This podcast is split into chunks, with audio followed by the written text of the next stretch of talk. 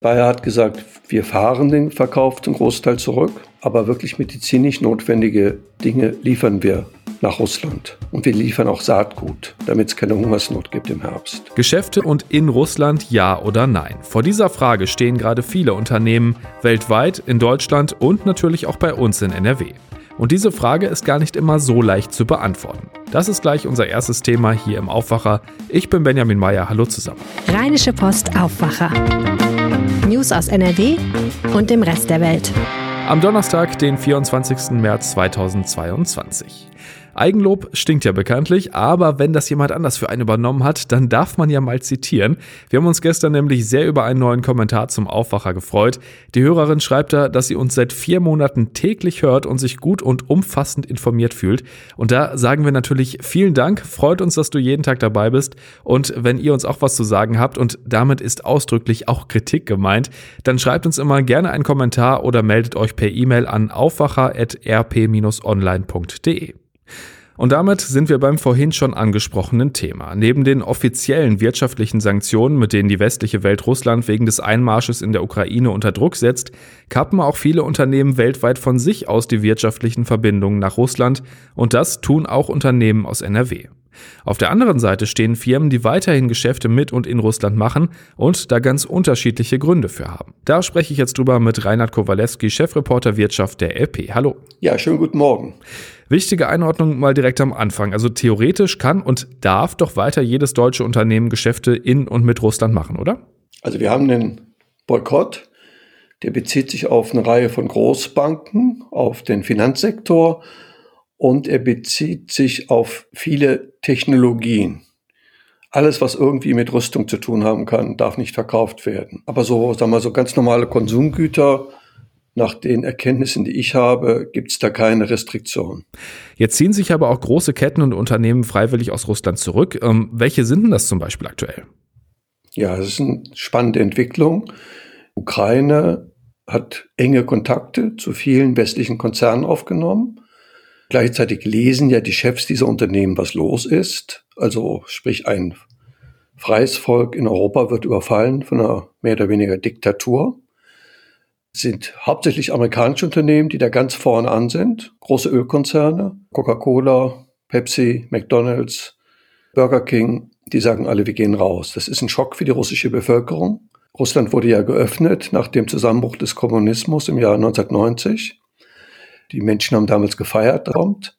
Jetzt geht's komplett umgenomisch. Das ist ein Schock für die Mittelschicht, das ist ein Schock für viele. Das ist ein Schock weil damit auch der Lebensstandard massiv sinken kann, sofern der Krieg nicht endlich beendet wird. Was bedeutet das denn im Einzelfall? Also ist das so, dass die Geschäfte dann einfach von einem Tag auf den anderen dicht bleiben? Hast du da ein Beispiel dafür, wie sowas abläuft? Burger King hat Beispiel entschieden, alle Filialen werden geschlossen. Das ist aber ein sogenanntes Franchise-System und der russische Franchise-Nehmer, also ein dortiger Unternehmer, der die Betriebe führt, weigert sich jetzt zu schließen. Die russische Regierung hat ein Gesetz erlassen, dass Unternehmen, die schließen wegen des Ukraine-Konflikts, dass die enteignet werden. Jetzt hat der Chef von Tengelmann ein Interview gegeben im Manager-Magazin. Der hat nämlich dort 27 Baumärkte zur Schließung angeordnet. Und der sagt, er rechnet damit, dass die jetzt enteignet werden. Aber er sieht das, ich will nicht sagen gelassen, aber er sagt, damit muss ich leben. Ich will mit meinen Filialen diesen Krieg nicht indirekt unterstützen. Ich stehe für die westlichen Werte ein. Darum sagt der Christian Haub, wir machen da dicht. Wir wollen diesen Krieg, wo immer es geht, die Basis entziehen. Du hast es ja schon so ein bisschen angerissen. Ähm, welchen Effekt hat das denn am Ende? Also kann das wirklich einen Einfluss auf den Krieg in der Ukraine haben? Dieser Krieg wird natürlich vorrangig in der Ukraine selbst geführt. Die Front oder der Krieg wird aber auch in Russland zu Hause entschieden. Das sieht man daran, wie brutal Putin da eine Zensur versucht durchzusetzen. Die Medien dürfen ja nicht mal das Wort Krieg in den Mund nehmen. In dem Sinn hat dieser Boykott westlicher Konzerne, glaube ich, psychologisch eine große Auswirkung, weil die Bevölkerung merkt, das ist nicht die sogenannte spezielle Militäroperation, von der Putin redet, sondern ist ein Krieg, bei dem es ums Ganze geht. Und sie werden diesen Krieg wahrscheinlich verlieren, in dem Sinn, dass sie so hohe Verluste haben, dass sie am Ende dieses Land nicht richtig beherrschen können. Und in dieser Situation ist es für Putin schon ein Problem, wenn die Bevölkerung in Russland selbst immer mehr merkt, wir haben kein normales Leben mehr, das ist ein richtiger Krieg. Man muss aber auch die Kehrseite sehen. Putins einzige Chance ist, da irgendwie so das Gefühl zu erwecken, der Westen will uns ans Leder, so sage ich das jetzt mal umgangssprachlich, wir müssen zusammenhalten, also so eine Wagenburg-Mentalität. Also in dem Sinne ist immer so ein bisschen zweischneidiges Schwert. Wozu führen diese Sanktionen? Und ich finde zum Beispiel falsch, dass Netflix sich zurückgezogen hat aus Russland. Es wäre viel klüger gewesen, die bleiben, aber bringen auch Filme in ihr Angebot, sehr prominent, die über diesen Krieg aufklären. Das wäre sehr einfach, die über die Wahrheit in diesem Krieg aufklären. Das wäre sehr einfach. Sie bräuchten nur das Video von Arnold Schwarzenegger zeigen. Man kann ja auch Sachen extra produzieren. Das Ergebnis wäre natürlich, dass Putin nach wenigen Wochen Netflix in Russland verbieten würde. Aber dann wäre wenigstens klar, wer der Schuldige ist. Nämlich Herr Putin, der dem Volk nicht zumutet, dass sie die Wahrheit erfahren. Es gibt ja auch Unternehmen, die erstmal in Anführungszeichen ganz normal weitermachen, die nur sagen, wir machen erstmal keinen und Reinigungsmittelhersteller Henkel aus Düsseldorf. Ähm, wie begründen die denn diesen Schritt? Also Henkel hat den Angriff auf die Ukraine unmissverständlich verurteilt. Sie halten aber im Geschäft in Russland selbst fest. Ich glaube, der Hauptgrund ist, dass sie sich um ihre eigenen Mitarbeiter sorgen die haben zweieinhalbtausend Menschen dort beschäftigt. Da muss man sagen, das kann man aber auch anders machen. Es gibt Unternehmen, die zahlen denen einfach den Lohn, aber die brauchen gar nicht mehr arbeiten. Henkel hat natürlich auch Angst vor einer Enteignung. Fünf Prozent des Umsatzes werden in Russland gemacht. Muss man sagen, das ist kein sehr gutes Argument. Also angesichts dessen, was da insgesamt für Europa auf dem Spiel steht. Henkel hat auch eine Million Euro gespendet an die Ukraine-Hilfe. Henkel macht in Russland pro Tag drei Millionen Euro Umsatz, nämlich eine Milliarde Euro im Jahr. Das heißt, es ist ein Rumeiern in der Mitte. Man muss aber auch ehrlicherweise sagen, dass ganz Deutschland diese Haltung hat. Also Deutschland kauft weiterhin russisches Gas. Wir überweisen täglich Geld nach Russland, mit dem der Krieg zum Teil finanziert wird. Aber weil wir eben nicht wollen, dass ein Teil unserer Wirtschaft zusammenbricht, falls wir überhaupt kein Gas mehr kriegen. Das ist also eine ganz schwierige Sache. Und was man den Managern zugutehalten muss, der Westen, also auch unsere eigene Bundesregierung, hat nicht offen gesagt, wir wollen einen Boykott von Konsumgütern gegenüber Russland. Insofern ist es wiederum verständlich, dass Unternehmen da, sagen wir, etwas unentschieden agieren. Ein anderes großes Unternehmen aus der Region ist Bayer. Die haben auch keinen kompletten Stopp vorgenommen, aber aus einem ganz anderen Grund. Ne? Das Handeln von Bayer verstehe ich besser weil Bayer hat gesagt, wir fahren den Verkauf zum Großteil zurück, aber wirklich medizinisch notwendige Dinge liefern wir nach Russland. Und wir liefern auch Saatgut, damit es keine Hungersnot gibt im Herbst. Mein Eindruck ist, dass die Güter, die Bayer liefert, wirklich ethisch unproblematisch sind. Ich habe Henkel heute gefragt per E-Mail, was liefert ihr eigentlich in Russland? Denn Nestle, die massiv unter Druck sind, weil es schon eine Boykottbewegung gibt gegen diesen Schweizer Konzern.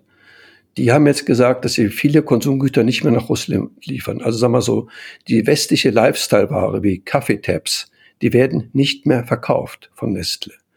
Also diejenigen, die diesen Boykott machen, es gibt natürlich auch keine iPhones mehr in Russland, die wollen eben, dass die Bevölkerung sagt, wir wollen diesen Bruch mit der westlichen Welt nicht. Wir wollen nicht über den Krieg in der Ukraine quasi unter, unter gesamtes, sagen wir, normales Leben verlieren. Ist eine schwierige Entscheidung, aber ich erzähle es ja nur. Und es gibt ja noch einen ganz speziellen Fall, die Düsseldorfer Großhandelskette Metro. Die haben bisher gar keine Einschränkungen vorgenommen. Mit welcher Begründung und gibt es da Reaktionen drauf? Also die Metro hat wirklich ein großes Geschäft in Russland und die Metro ist sowieso angeschlagen.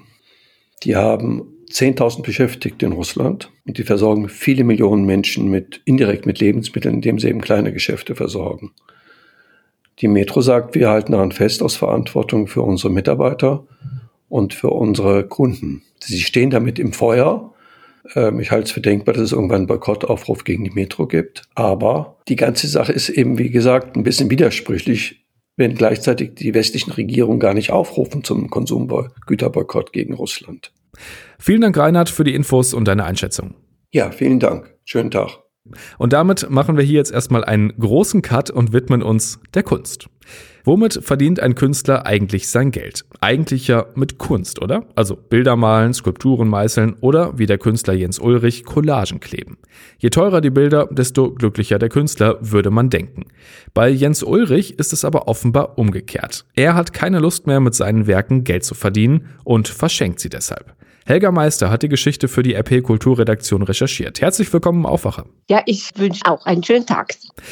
So, für alle, die jetzt nicht so in der Szene sind, äh, wer ist Jens Ulrich? Jens Ulrich mit zwei L geschrieben, ist eigentlich ein Konzeptkünstler. Der wurde 1968 in Tansania geboren und er kam äh, mit zehn Jahren nach Deutschland, nach Düsseldorf und hat an der Kunstakademie studiert. Und dass sein, sein Lehrer war in etwa so rigoros, wie er später wurde. Gerhard Merz war ein Künstler, der mit einer Reißschiene, einem Lineal und einer Glühbirne rauskam. Und äh, der Jens Ulrich ist in seiner Art und Weise auch ein Mensch, der mit wenig auskommt, der also mit äh, Fotos auskommt, die er kollagiert, Fotos von anderen und so weiter und so fort. Und insofern setzt er eine Linie fort, die in Düsseldorf vielleicht nicht so bekannt war, aber doch bei Insidern sehr beliebt war. Seine aktuelle Aktion ist ja durchaus radikal. Er will sich dem Kunstmarkt entziehen. Äh, wie genau macht er das denn jetzt? Man muss dazu vielleicht noch sagen, er hat ganz gut ausgestellt an verschiedenen Stellen. Er war also in der Tate und in Hamburg in den Deichtorhallen, also an wichtigen Standorten. Aber mit dem Verkauf war es vielleicht nicht ganz so gut. Und äh, wenn man nun schon Konzeptkünstler ist, dann muss man sich überlegen, wie man Wege findet. Und dann hat er eben seine Kunst im Grunde genommen zum Verwerten freigegeben. Er hat soeben ein dickes 300 Seiten oder noch mehr Seiten schweres Buch herausgegeben im äh, König Verlag und das Buch enthält 300 Abbildungen seiner Werke. Und das sind für ihn Scan-Vorlagen, die er für den Druck von großflächigen Wandbildern im Grunde genommen freigibt. Und äh, in diesem Buch sind, äh, kann sich jedermann aussuchen, was er haben will, muss dann in den Copyshop gehen und äh, kann sich die Bilder dann äh, abziehen lassen und kriegt sogar mitgeliefert, wie er die schneiden, wie er die kleben, wie er am besten umgehen muss, um diese Kunst an die Wand zu bringen. Und das ist um es mit dem Wort radikal äh, zu versehen, eine Attacke gegen die Kunst als bloßes Wertobjekt, als Geldanlage mit Höchstpreisen auf den Auktionen. Wie läuft denn das bisher? Also klappt das so, wie er sich das vorgestellt hat? Die Ironie des Schicksals ist dabei natürlich auch, dass die Leute, die ersten, die er gefunden hat, die das auch gemacht haben, die haben nicht etwa Dankeschön gesagt, sondern die haben gefragt, sagen mal, können Sie uns dann bitte auch sagen, in welchem Photoshop ich am billigsten die Abzüge machen kann? Also dieses Vertrauen ins Geld zieht sich also in weiten Kreisen hin und er wird es sicherlich schwer haben, dieses Denken, das ja nicht nur für die Deutschen gilt, sondern insgesamt für den Kunstmarkt ad absurdum zu bringen. Mal eine ganz praktische Frage, äh, wovon will er denn jetzt leben? Also er lebt von Stipendien. Er kriegt immer wieder ein Stipendium. Und als er jetzt in der Kunstsammlung in K21 einen Vortrag mit Fachleuten hielt, da hat er dafür natürlich auch etwas Geld bekommen. Aber er hat jetzt einen Halbtagjob angenommen in einer Stiftung und er wird das machen, was er eigentlich sein Leben lang gemacht hat. Er wird in einem Archiv arbeiten. Denn seine Kunst die frühstückt ja von schon bestehenden Fotos aus Zeitungen und von Abbildungen, von Skulpturen und so weiter. Äh, und er hat ein Archiv, das besteht aus Tausenden und Abertausenden von Aufnahmen. Und jetzt macht er nun für Dritte diese Aufnahmen, beziehungsweise sortiert die, ordnet die, thematisiert die, er gibt der Öffentlichkeit nicht preis, in welchem äh, Archiv das ist. Es ist ein erst vor kurzem angelegtes Archiv und damit hat er sozusagen die Existenzgrundlage. Das ist ja schon mal gut. Herzlichen Dank, Helga Meister. Super, danke, tschüss.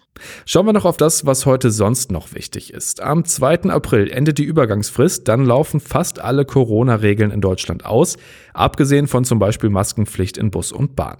Wenn Bundesländer trotzdem schärfere Maßnahmen zumindest für bestimmte Regionen anordnen wollen, müssen sie diese zu Hotspots erklären.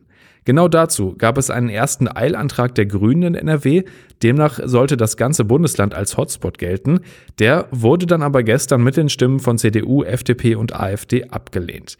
Verbraucherschutzministerin Ursula Heinen-Esser von der CDU sagte dazu, es gebe noch keine abschließende Klarheit darüber, ob überhaupt ein ganzes Bundesland zum Hotspot erklärt werden könne.